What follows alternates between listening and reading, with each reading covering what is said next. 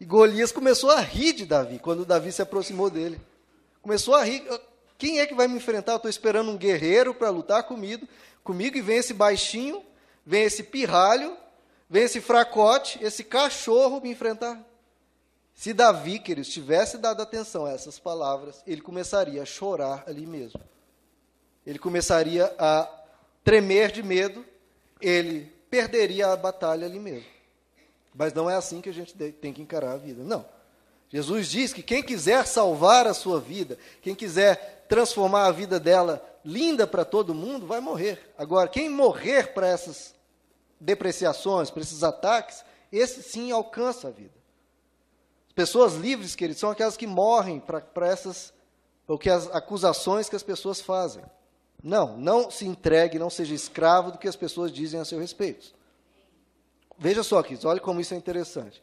Muitos relacionamentos, aí eu falo de relacionamentos conjugais, marido e mulher, eles começam a se degradar e começam a chegar a um momento crítico por causa de ofensas impensadas, veja só, ofensas impensadas somadas a muita justiça própria, muita vitimização. Aquela pessoa que dá muito valor a uma ofensa.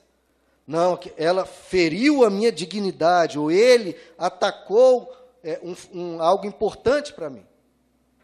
Veja, quem é casado sabe que às vezes uma pessoa diz algo de cabeça quente, de forma impensada diz assim, uma explosão.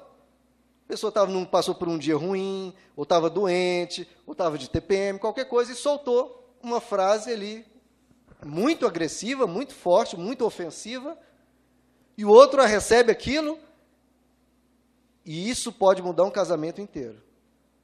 Por quê? Porque se a pessoa for muito auto-vitimada e recebe, muito melindrosa, e recebe aquela, aquela agressão, e internaliza aquilo, e fica pensando naquilo, acabou, queridos, acabou.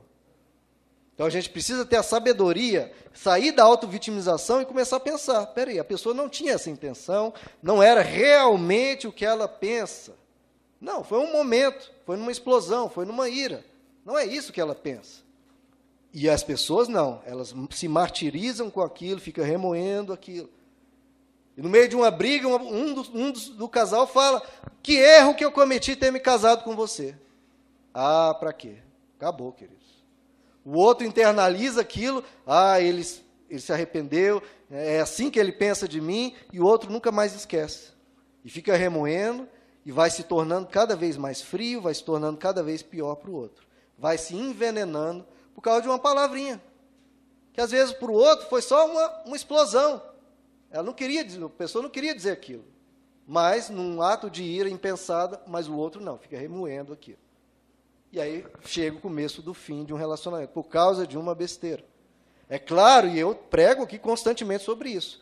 Como é grave ofensas, como é grave xingamentos, como é grave esse tipo de comportamento.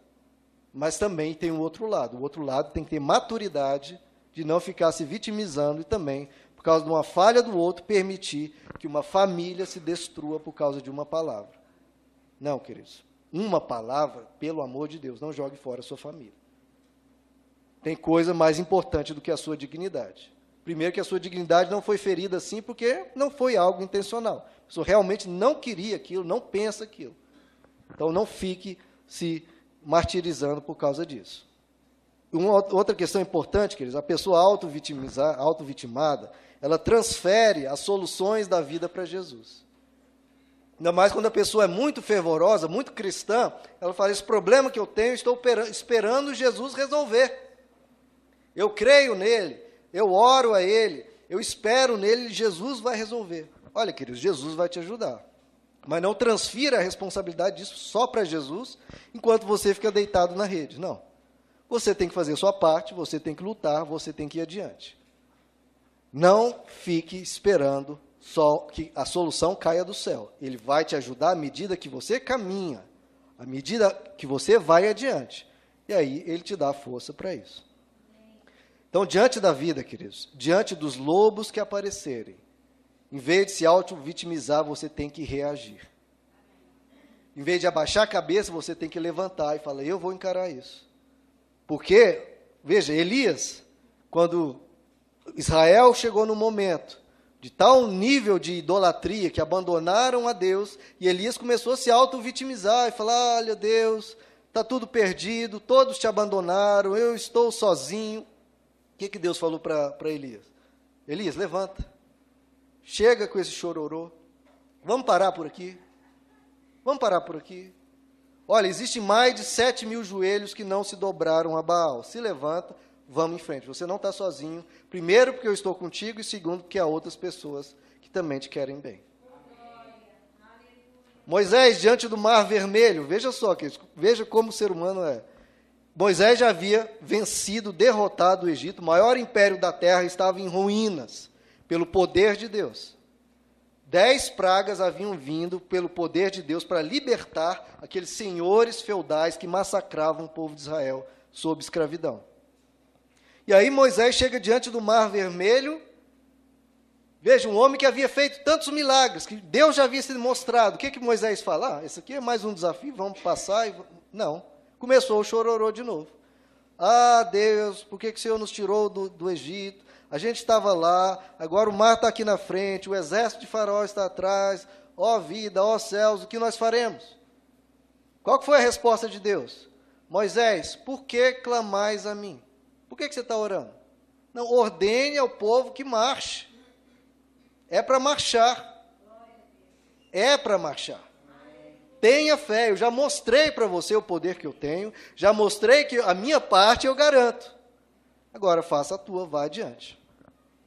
Então a gente tem que enfrentar, queridos. A gente tem que lutar. Você vai ter problemas ao longo da sua vida. Jesus já disse: você vai ter aflições. A nossa atitude é ter um bom ânimo. Eu tenho Deus, vou superar isso e vou vencer isso. Agora, em relação ao passado, queridos, isso que nós comentamos. Muitas pessoas pegam algo que ocorreu no passado, um trauma, uma dificuldade, uma luta, e fica né, remoendo aquilo e passando aquilo a vida toda. Veja, muitas coisas que a gente recebe, muitas pessoas recebem dos pais, influências ruins, né, coisas que prejudicam a sua criação. Né? Um psicólogo tem muito esse tratamento, de você ver o que você recebeu dos pais. Mas você recebeu dos pais, agora a bola está contigo.